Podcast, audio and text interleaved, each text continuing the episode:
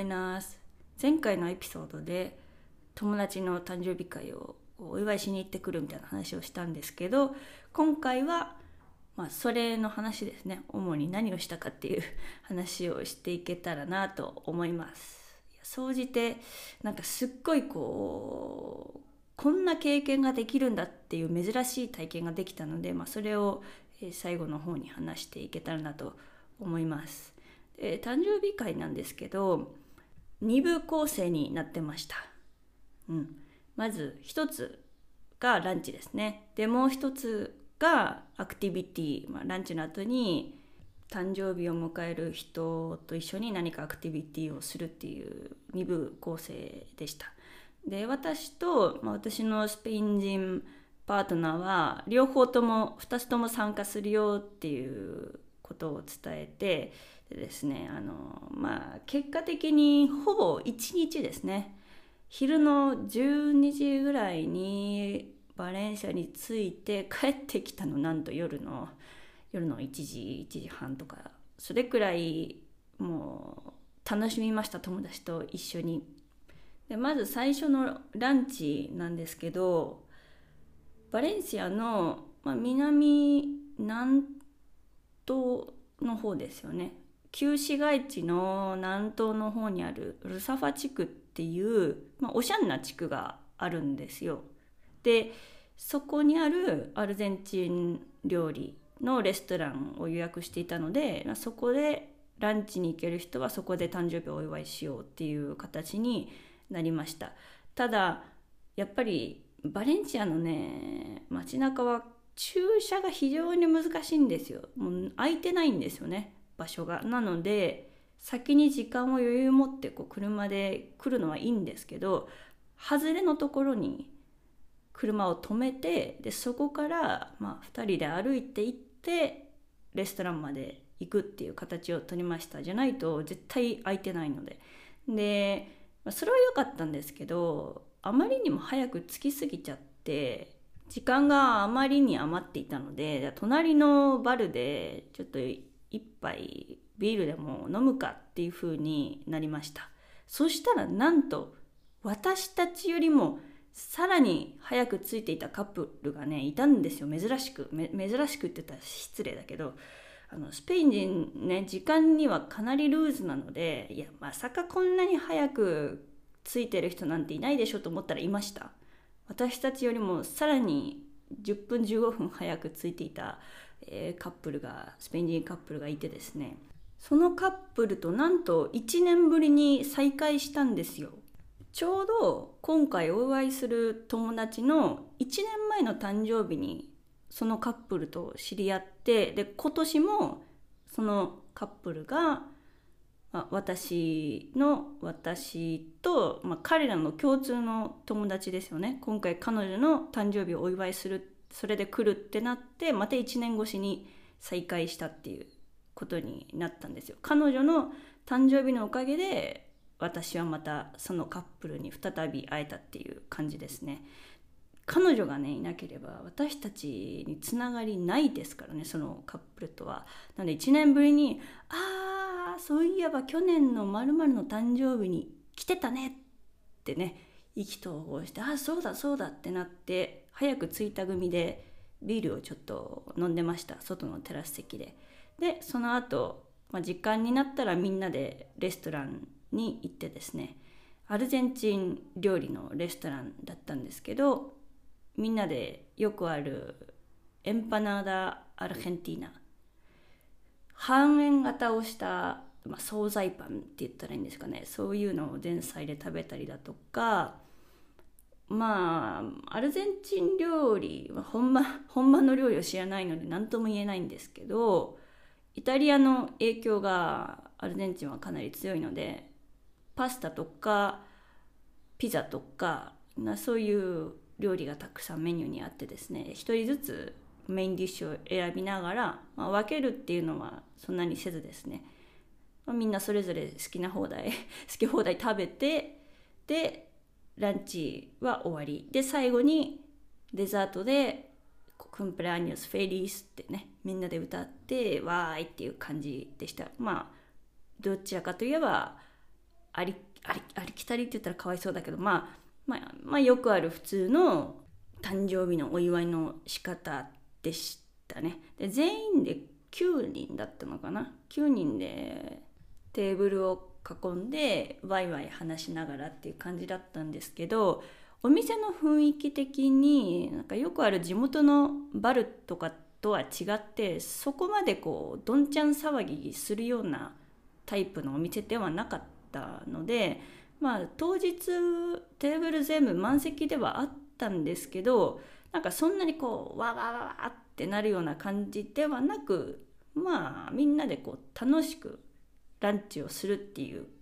そういうスタイルでした。お店のリンクを貼っておくので是非気になる方は見てみてください。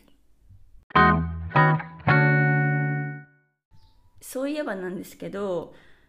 プレゼントを渡すじゃないですか誕生日にね。で今回誕生日を迎えたバースデーガールの大親友がこう主にこのランチの場所だとか第第2部にやるアクティビティの内容とかを決めてくれたりあとグループ LINE を作ってくれたりだとかいろいろ率先して全部やってくれたんですけどまあ彼女ねめちゃめちゃ性格が大雑把っていうかもう何でもやっちゃえわわわっていう感じなんですよ。で何が起こったかというと誕生日のねメッセージカードをプレゼントしたかったんですよねみんなで。なんですけど前もって準備できてなくてで もう彼女その大親友のその性格がちょっと大雑把な彼女が「ごめん」ってもう正直にこっそりメッセージ書いてほしかったんだけど一切時間取れなかったから誕生日の彼女の目の前でですよ。今からもう全員に1人ずつ回していくからもうこの場で書いてもらって最後にあなたにメッセージカードをプレゼントするね。って言ってごめんねって言いながらね。なんとバースデーガールの目の前でメッセージカードを堂々と書くっていうことになったんですよ。なのでまあ物物のプレゼントは、まあ、その場であげたんですけどメッセージカードだけはちょちょちょっと待って今から一人ずつ書くからって言って何も書かれていない空白のメッセージカードその場でビリビリねビニールの透明の部分を開けてボールペンをポケットから出してよしじゃあ今から時計回りで回していくからちょっと待っててねって言いながらねまあなんとこうこうなんていうのかなそんなにサプライズとかまあしょうがないかと。できなかったらできないなりにやれることをしようっていうすごくこう前向きなねポジティブ思考でその場でメッセージを書くっていうことになって私はすごく面白かったっていうエピソードがあります。でその後に、まあ、ランチしか行けない人は、まあ、そのその時にもうバイバイしたんですけど、まあ、みんなで第2部のアクティビティに向かったっていう感じです。何をしたかというとびっくりするかと思うんですがなんと斧。あの巻き終わる斧ですね。あの斧を投げまくりました。ん？斧を投げまくるってなるかもしれないんですけどまさにそのリアクションなんですよ。斧を私は投げまくりました。インスタのアカウントを貼っておくのでぜひぜひ見てほしいんですけど世の中には不思議なアクティビティがあるんですね。で今回そうやったのが斧を投げまくるっていうすごくストレス発散になるアクティビティなんですよ。頭おかしいんじゃないのって思われるかもしれないんですけどやってみたらなんか結構真面目に面白い結構難しかったんですよ。ざっくりと説明すると木の的が目の前にあるんですけど45メートル離れたところから斧を思いっきりこうぶん投げてでちゃんとマットに刺さればこうカウントをするみたいなね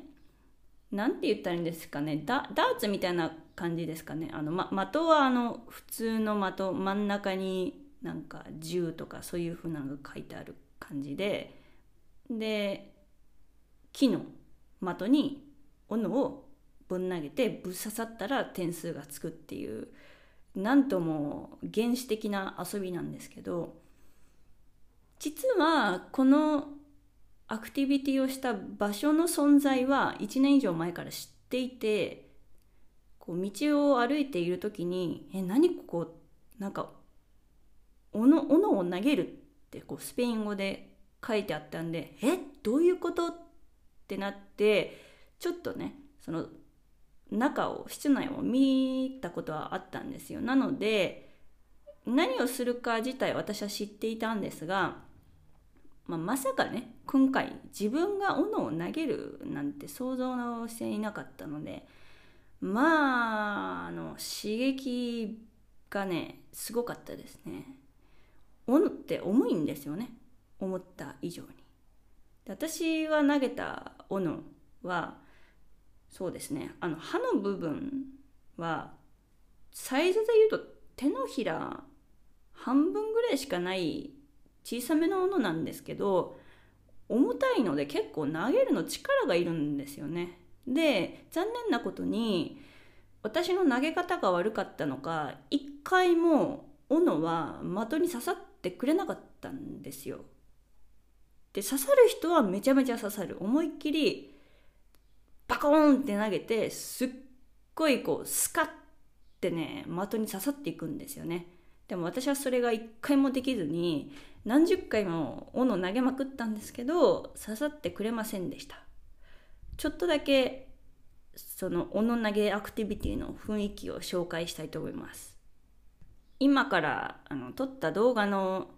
音声を流したいと思うので途中で聞こえてくるこうドンドンっていう音がちょうど斧が的にこうぶつかっている音ですね。ではいきます。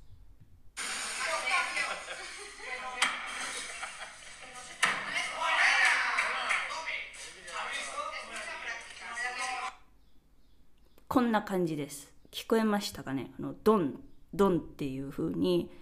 斧を的に向かってぶん投げているっていうだけなんですけど えー、何をやってんだっていう感じなんですけどこれがね意外にハマる人はハマるんじゃないかなって思うんですよ。で一応ねその斧を投げるって危険でしょって頭おかしいんじゃないのって思うのが普通だと思うんですよ。でもあの安心してください。あの全然切れないんですよね。もう刃の部分がもう刃どころじゃないんですよ。めっちゃ分厚い金属のうんプレートみたいな感じで絶対皮膚とかが切れないようになっているのでただやっぱ物を投げるわけなので人に当たると危ないじゃないですか。なので、え私が行ったところは5個ぐらいかな。なんか5個的があってで的の的があるごとに柵で区切られているんですよね。なのでレーンみたいになっていて必ず隣で投げている人の斧がこう隣の的に刺さったりだとか そういうことがないようにもう個別に全部区切られていてよほど投げ方を知らない人が真後ろに投げない限り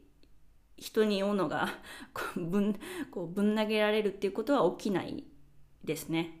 で最初聞いた時えやだ怖い刃物苦手って思ったんですけどあ全然大丈夫でしたで最初はインストラクターの方がこういう風に投げてくださいねっていろいろ教えてくれるんですけど時間が経つごとにちょっとずつ、えー、アルマアルマは何て言うかね他の武器って言ったらいいんですか？いろんな道具をこうちょっとずつ出してくれるんですよね。なので、えー、なんか丸い円盤型をしたようななんか面白い、えー金属の武器って言ったらいいんですか？それを投げさせてくれたりだとか出刃包丁もどきのなんか料理するような包丁まあ包丁って言っても刃先なんて全然分厚くて何も切れないような包丁でしたけどそれを投げさせてくれたりだとか普通に考えたらなんかやっぱり頭おかしいなって今でも思うんですけどなんかいろんなあの刃物のあの投げ方をレクチャーしてもらいながら的にとにかく投げまくってストレスを発散できる面白いアクティビティができたっていうまとめですね。で全員参加した全員最高だった楽しかったって言ってニコニコしながらね私も含めて出ていきました考え方によってはなんかサイコパスな遊びだとか思われるかもしれないんですけどダーツの延長線上であのダーツのあの矢をね投げる代わりに刃物とかの武器を投げてるだけなんだって思えば結構ハマるアクティビティなのかなと思います。ちなみに遊び方なんですけど、まあ、ただ投げるだけでも楽しいんですよね。なんですけどなんかボーリングみたいに、個人戦で点数をつけていってで最後一番得点の高い人が勝ちっていう風にみんなで遊ぶこともできてで、まあ、実際にそれを1ラウンドやったんですけど私悲しいことに0点でしたね。いろんな武器を投げまくったんですけどなかなか刺さらないんですよね。あの当てることは簡単なんですけど回転力とあとスピードがうまくこういかないと刺さってくれないんですよ。ただ当たるだけで床に落ちて終わりなので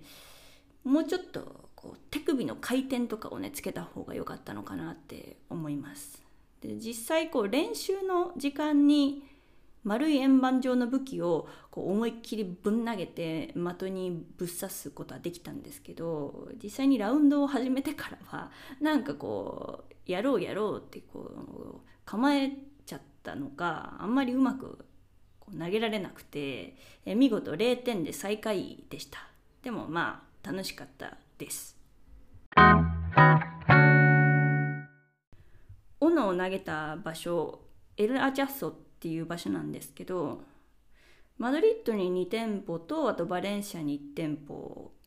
あるところなんですけど、まあ、彼女誕生日を迎えた彼女が前から行きたいって言っていてで、まあ、今回はサプライズで彼女をその場所に連れて行ったわけなんですけど、まあ、だんだんそのえー、場所に近づくにつれて彼女がもう感づいちゃってあれもしかしてこれあれしに行くの？みたいな感じでニヤニヤし始めてで実際に目の前に着いてからは「ああポルフィンバモサティラーラチャスケビエ!」って言いながらねすごく喜んでくれたので、えー、誕生日のサプライズとしては最高というか、まあ、みんな楽しめたっていうのも含めてすごくいいサプライズになったのかなと思います。で時間制限があるのでずっとダラダラ投げまくるっていうのはできないので1時間ぐらいですよね。予約必須なんですけど1時間で1ラウンド